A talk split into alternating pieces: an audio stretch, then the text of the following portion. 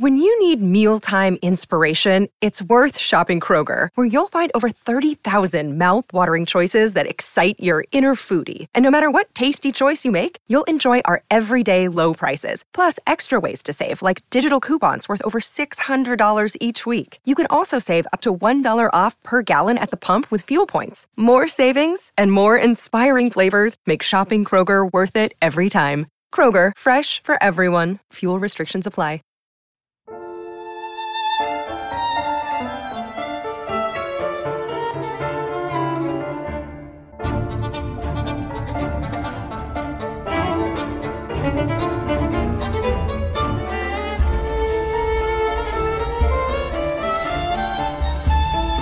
Ana Karenina, de Lev Talstov.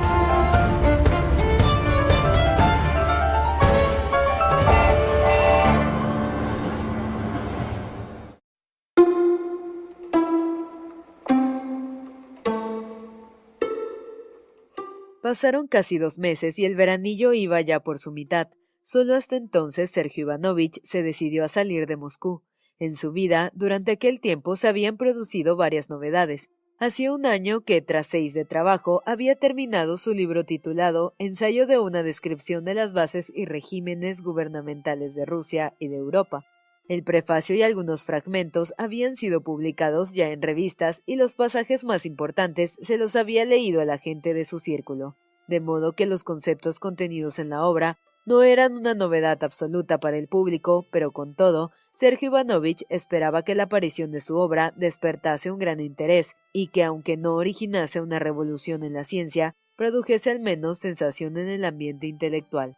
Hacía un año que después de un minucioso repaso el libro había sido editado y enviado a las librerías, aunque no preguntaba a nadie nada sobre su obra, aunque contestaba con fingida indiferencia las preguntas de sus amigos acerca de ella y ni siquiera interrogaba a los libreros sobre la marcha de las ventas, Sergio Ivanovich seguía con atención las impresiones que su libro despertaba en sociedad y en el mundo literario. Pero pasaron una, dos y tres semanas sin que advirtiese impresión alguna en la gente. Sus amigos, los especialistas y los sabios, hablaban en ocasiones de su obra, evidentemente por cortesía.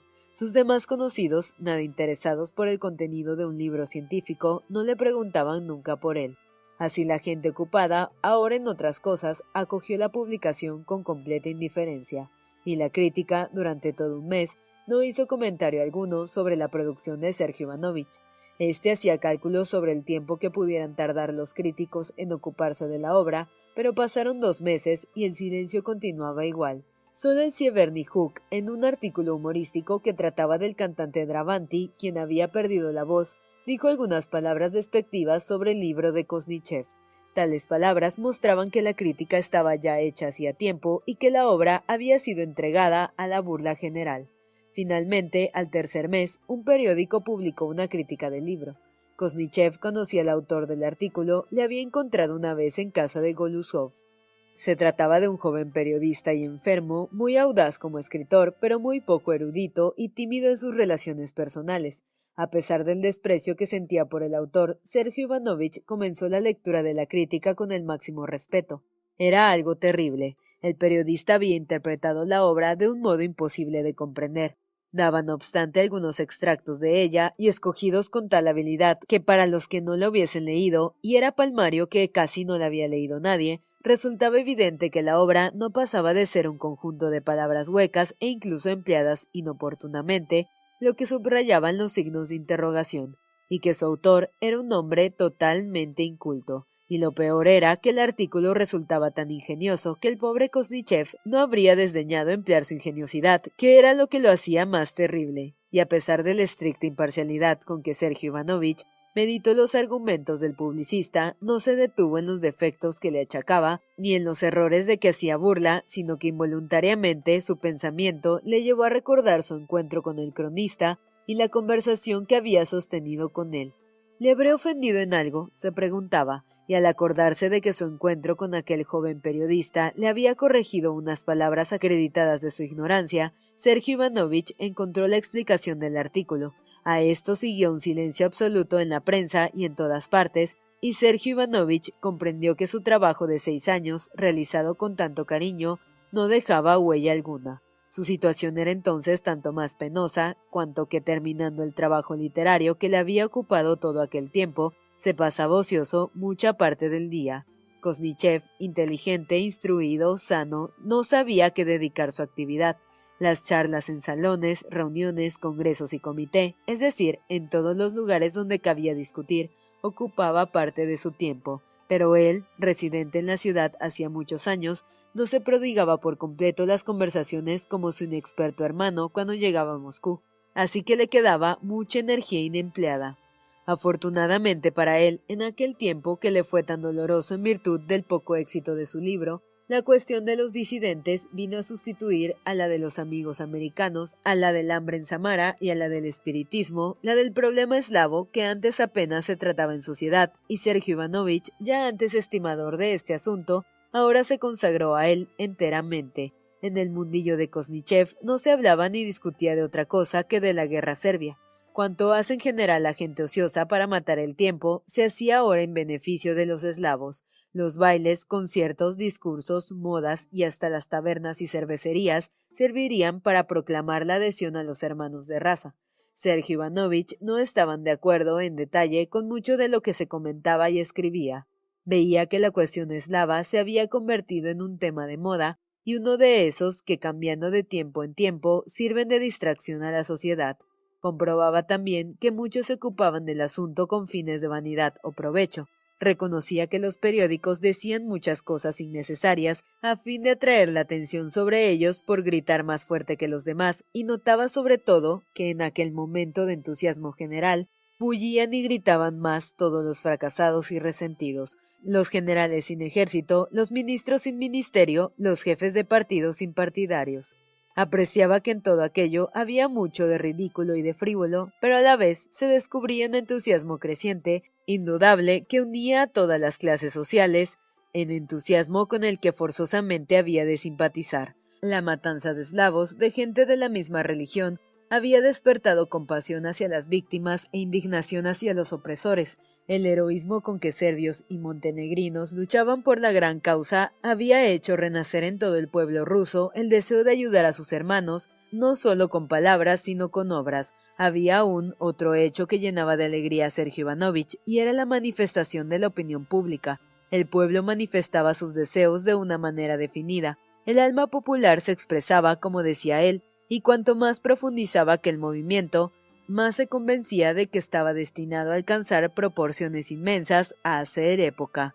Sergio Ivanovich olvidó su libro, sus decepciones, y se consagró por entero a aquella gran tarea.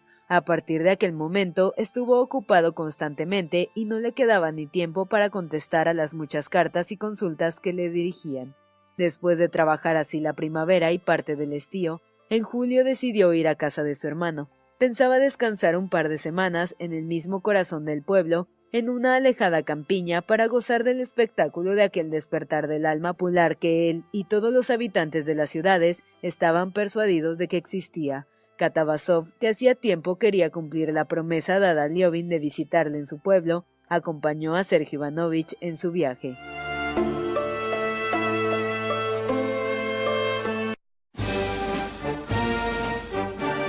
Apenas Kosnichev y Katavasov llegaron a la estación del ferrocarril de Kursk, extraordinariamente animada en aquel momento, y mientras salían del coche y examinaban los equipajes que el lacayo acababa de llevar, llegaron cuatro carruajes de alquiler cargados de voluntarios. Señoras con ramos de flores salieron a recibirles y seguidos de una gran muchedumbre entraron a la estación.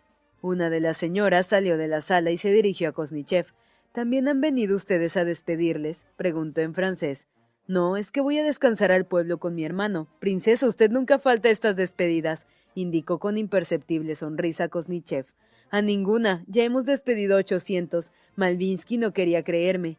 Más de ochocientos, si contamos con los que han salido directamente de Moscú, pasan de mil, corrigió Sergio Ivanovich. Ya lo decía yo, exclamó con alegría la dama. Es cierto que se ha recaudado cerca de un millón de rublos. Más, princesa. ¿Ha leído el telegrama de hoy? Han vuelto a batir los turcos. Lo he leído, contestó él. Se referían a un despacho que afirmaba que los turcos habían sido batidos durante tres días seguidos en tres puntos y que se aguardaba un combate decisivo. A propósito, dijo la princesa, Hay un joven distinguido que ha querido ir y le han opuesto no sé qué dificultades. Quería pedirle que, le conozco, ¿sabe? Quisiera que escribiera una carta en su favor. Es recomendado de la condesa Lidia Ivanovna. Una vez averiguados los detalles que conocía la princesa sobre el joven aspirante a voluntario, Sergio Ivanovich, pasando la sala de primera clase, escribió la carta a la persona de quien dependía el asunto y se le entregó a la princesa. ¿Sabe quién va también en este tren? El conde Bronsky dijo la princesa con significativa y triunfal sonrisa cuando Sergio, reuniéndose con ella, le entregó la carta. Sabía que se iba, pero ignoraba cuándo, en ese tren. Le he visto, solo le acompaña su madre. Al fin y al cabo, es lo mejor que podía hacer. Claro, se comprende. Mientras hablaban, la gente que rodeaba a los voluntarios se dirigió hacia el mostrador de la fonda de la estación. Ellos se dirigieron allí también y oyeron a un señor que, en alta voz, con una copa en la mano, arengaba a los voluntarios. Sirven a la fe, a la humanidad, a nuestros hermanos, decía aquel hombre subiendo cada vez más el tono de la voz. Nuestra madre Moscú les bendiga por la gran causa a la que van a servir. ¡Viva! concluyó como un trueno, temblándole el llanto en la voz. El viva fue contestado por todos y nuevos grupos de gente afluyeron a la sala. Poco faltó para que derribaran a la princesa. ¡Qué entusiasmo, princesa! exclamó Esteban Arkadievich, apareciendo radiante y con una alegre sonrisa en los labios. ¿Verdad que han hablado bien? Son palabras que llegan al alma. ¡Bravo! Ah, sí, también está aquí Sergio Ivanovich. ¿Por qué no dice usted también algunas palabras alentadoras? ¿Lo hace usted también? añadió con sonrisa suave y afectuosa, tocando ligeramente el brazo de Kosnichev. No, me voy. ¿A dónde? Al campo, al pueblo de mi hermano. Entonces verá usted allí a mi esposa. Aunque le he escrito, haga el favor de decirle que me ha visto y que, all right, ella lo entenderá. De todos modos, tenga la amabilidad de indicarle que he sido nombrado miembro de la comisión mixta. Sí, ella lo entenderá. Petites misères de la vie humaine, ¿sabe? dijo a la princesa como disculpándose. Ah, la miajcaya, no Lisa, sino la Biblich, envía mil fusiles y dos hermanas de la caridad. ¿Qué le decía yo? Ya le había oído decir, repuso Kosnichev de mala gana. Siento que se vaya usted, agregó Oblonsky.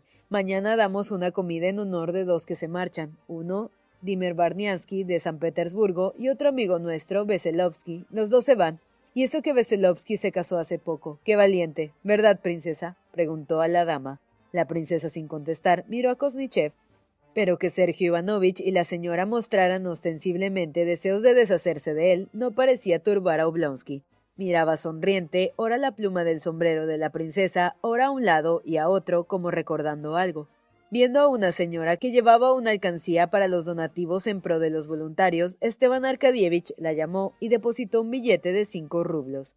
Mientras me quede dinero no puedo ver con indiferencia esas alcancías, dijo. ¿Qué me cuentan del telegrama de hoy? Qué valerosos son los montenegrinos. Cuando la dama le dijo que Bronsky se iba en aquel tren, Oblonsky exclamó ¿Qué me dice usted? Su rostro expresó tristeza por un momento, pero un minuto después, al entrar, alisándose las patillas en la sala en que estaba el conde, ya había olvidado su llanto sobre el ataúd de su hermana y solo veía en Bronsky un héroe y un viejo amigo.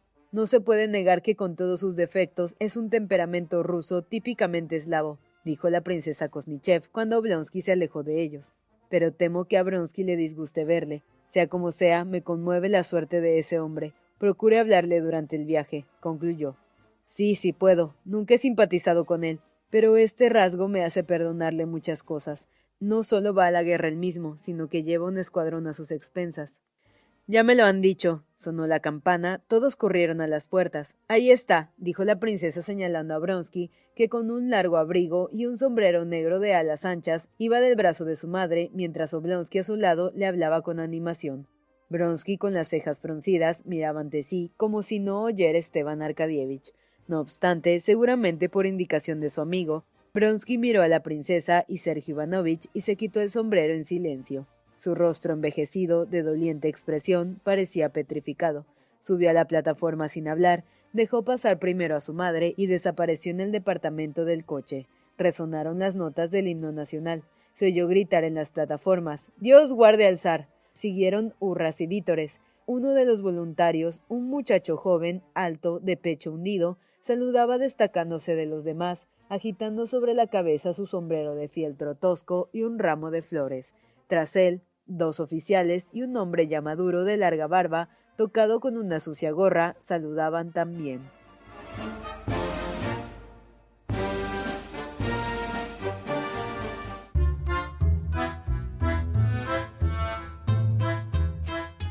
Después de haberse despedido de la condesa, Sergio Ivanovich y Katavasov, que ya se habían juntado, entraron en el vagón totalmente lleno y el tren se puso en marcha. En la estación de Saricino, un grupo de jóvenes rodeó el tren cantando Gloria al zar. Otra vez los voluntarios se mostraron en los vagones y saludaron, pero Kosnichev no tenía ya en ellos su atención. Los conocía tantos, en su tipo real, que no lograban ya despertar su atención. En cambio, Katavasov, que dadas sus ocupaciones, no había tenido ocasión de observar, continuamente dirigía preguntas a su amigo sobre los voluntarios. Sergio Ivanovich le aconsejó que pasara a segunda clase y hablara allí personalmente con ellos. Katavasov siguió su consejo.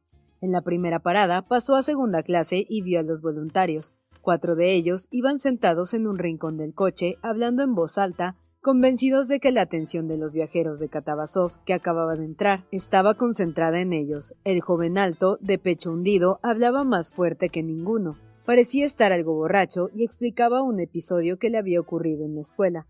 Frente a él se sentaba un oficial no joven ya, con la guerrera austriaca del uniforme de la guardia.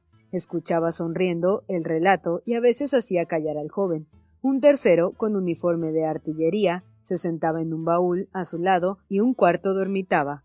Katavasov trabó conversación con el joven y supo que era un rico comerciante moscovita que había disipado su fortuna antes de cumplir los 22 años.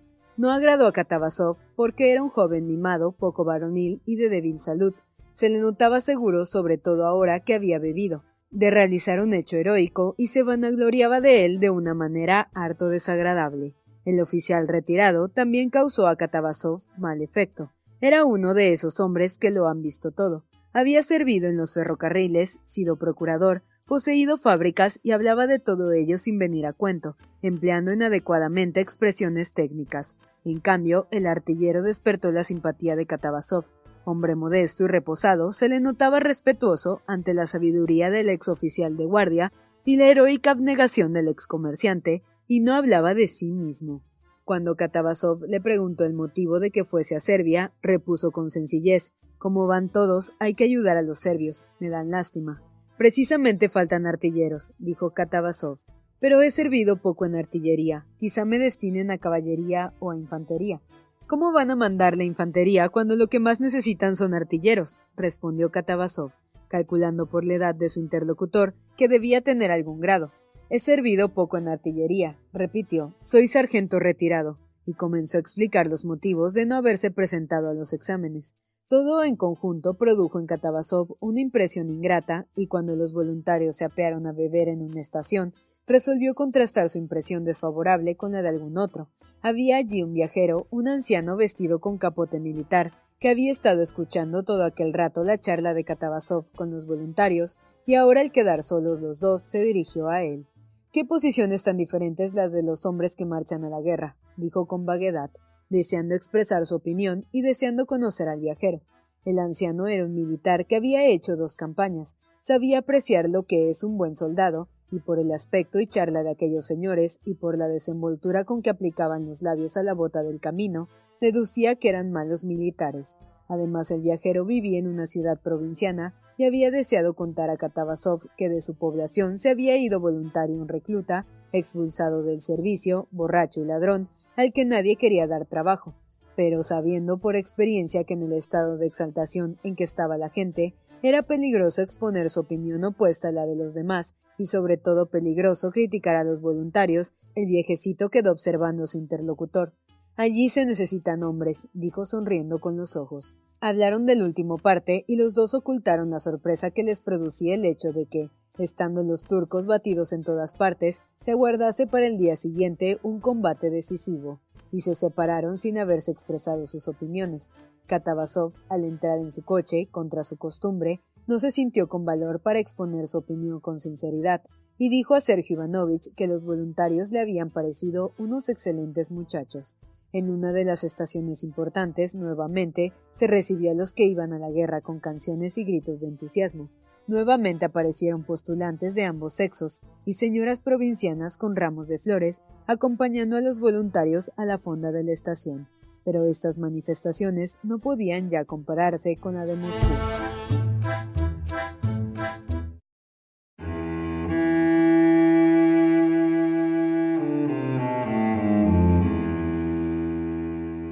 Durante la parada en una capital de provincia, Kosnichev, en vez de ir a la fonda, se quedó paseando en el andén. Al pasar la primera vez ante el departamento de Bronsky, vio echada la cortina de la ventanilla, pero la segunda vez distinguió en ella la anciana condesa que le llamó. Ya lo ve usted, también hago el viaje, acompaño a Alexei hasta Kursk. Me lo habían dicho, repuso Sergio Ivanovich, parándose ante la ventanilla y mirando al interior. Qué hermoso rasgo, añadió al ver que Bronsky no estaba dentro. Sí, pero ¿qué iba a ser después de su desgracia? Qué horrible ha sido, exclamó Kosnichev. No sabe lo que yo he sufrido. Entre, entre. No sabe lo que yo he sufrido, repitió cuando Sergio Ivanovich se hubo sentado a su lado en el diván. No puede figurárselo. Alexei pasó seis semanas sin hablar con nadie y sin comer más que cuando yo se lo suplicaba. Era imposible dejarle solo un momento. Vivíamos en el piso de abajo y tuvimos cuidado en quitarle todo aquello con lo que pudiera suicidarse. Pero, ¿quién puede preverlo todo?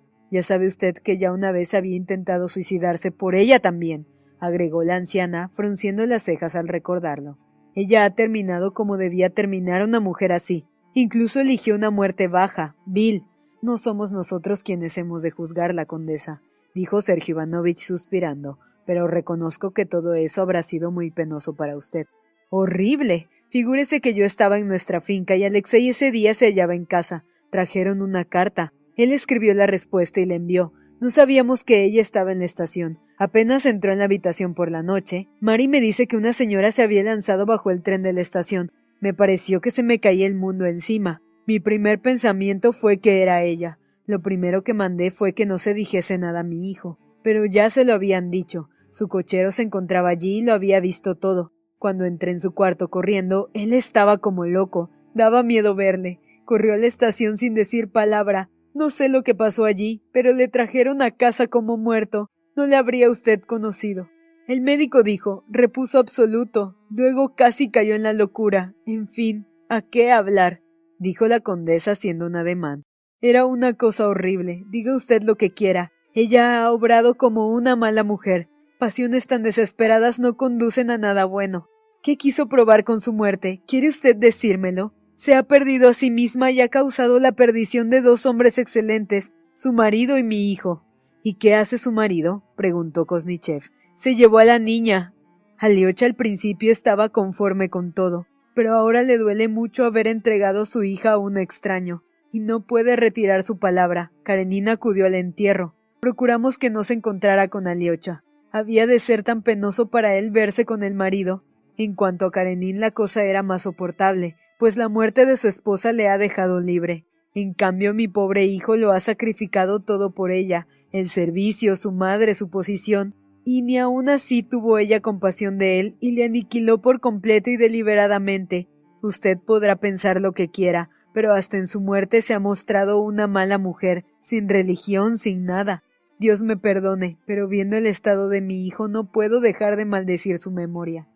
¿Y él? ¿Cómo está ahora? Dios nos ha ayudado con esto de la guerra de Serbia. Soy una vieja y no entiendo nada de estas cosas, pero estoy segura de que esto lo ha enviado Dios. Claro que como madre tengo miedo, y además, según dicen, se ne bien a San Petersburg.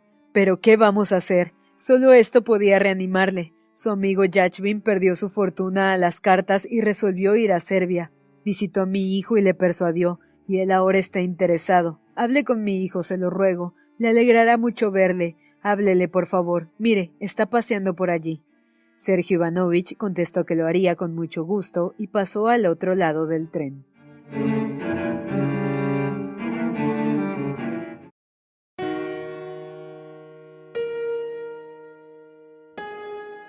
Eran las largas sombras que a la luz del sol proyectaban las pilas de saco sobre el andén. Bronsky paseaba con el largo abrigo puesto, el sombrero calado sobre los ojos y las manos metidas en los bolsillos. Cada veinte pasos se detenía y daba una rápida vuelta. Sergio Ivanovich, al aproximársele, creyó notar que Bronsky aún le veía, fingía no reparar en él.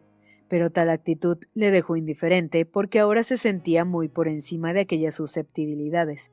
A sus ojos, Bronsky en aquellos momentos era un hombre de importancia para las actividades de la causa, y Sergio Ivanovich consideraba deber suyo animarle y estimularle. Así se acercó a él sin vacilar. Bronsky se detuvo, le miró, le reconoció y avanzando unos pasos hacia él, Le dio un fuerte apretón de manos con efusión.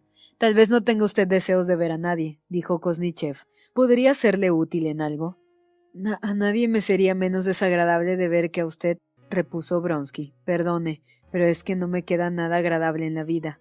Lo comprendo y por eso quería ofrecerle mi ayuda, dijo Sergio Ivanovich, escudriñando el rostro visiblemente dolorido de su interlocutor. ¿No necesita usted alguna carta de recomendación para Risich o Milán? Bronsky pareció comprender con dificultad lo que le decía. Al fin contestó Oh, si no le importa, demos un paseo. En los coches el aire está muy cargado. Una carta, no gracias. Para morir no hacen falta recomendaciones. ¿Acaso me sirven para los turcos? dijo sonriendo solo con los labios, mientras sus ojos conservaban una expresión grave y dolorida.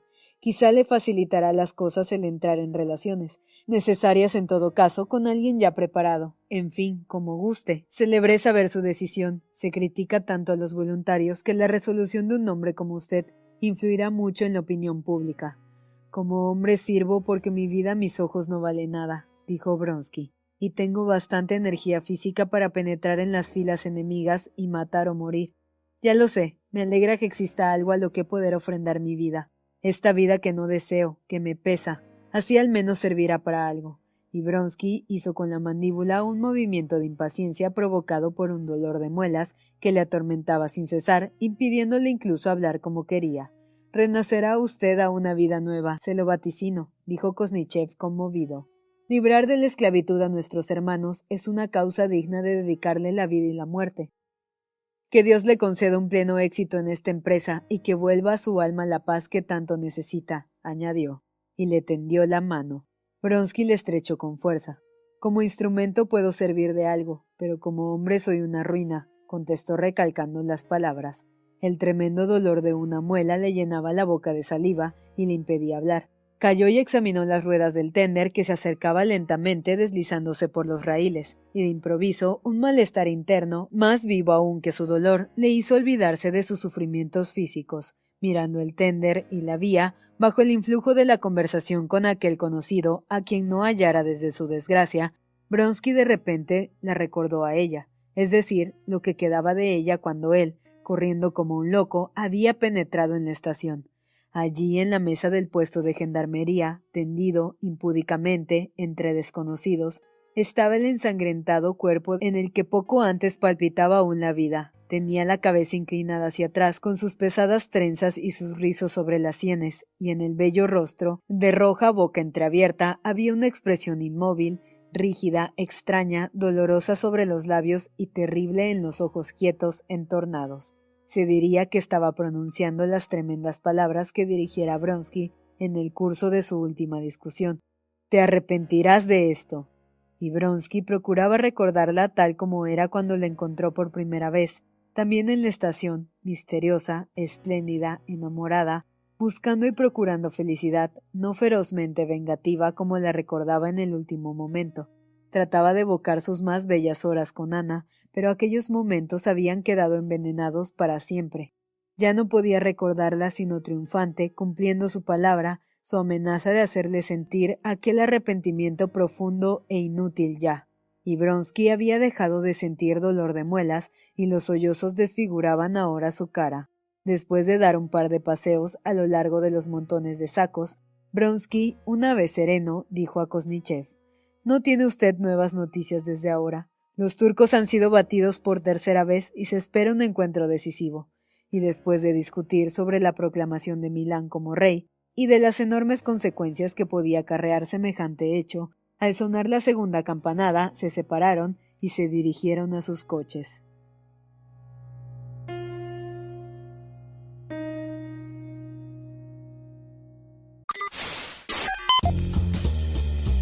No te pierdas la continuación de esta historia. Capítulos todos los lunes, miércoles y viernes. Suscríbete. El Cuentero, con historias para tus oídos.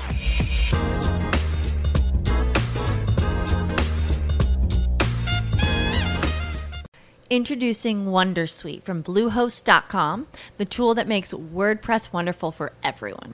Website creation is hard, but now with Bluehost, you can answer a few simple questions about your business and goals, and the Wondersuite tools will automatically lay out your WordPress website or store in minutes. Seriously. From there, you can customize your design, pick your brand colors, and add blocks. No custom theme or coding required. You'll get content suggestions that you can keep or revise, and with Yoast SEO built in, we automatically help you get found in search engines. From step by step guidance to suggested plugins to an AI powered help bot. Our built in tools make WordPress wonderful for everyone. Whether you're a beginner or a pro, you can join over 2 million Bluehost users. Go to bluehost.com slash wondersuite. That's bluehost.com slash wondersuite. When you visit Arizona, time is measured in moments, not minutes.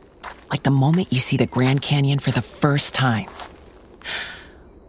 Visit a new state of mind. Learn more at hereyouareaz.com.